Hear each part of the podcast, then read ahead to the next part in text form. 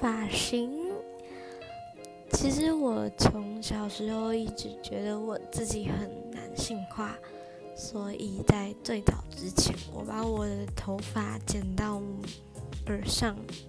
然后把自己打扮像一个小男生一样。然后到了国中，渐渐的觉得，哦，我应该要去。表现出像是文雅会读书的感觉，所以就慢慢的把头发变长，然后换成了，呃，换上了黑框眼镜，就看起来一副书呆子的样子。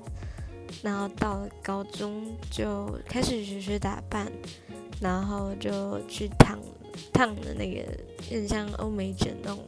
卷发长的，然后现在就有点像是嗯。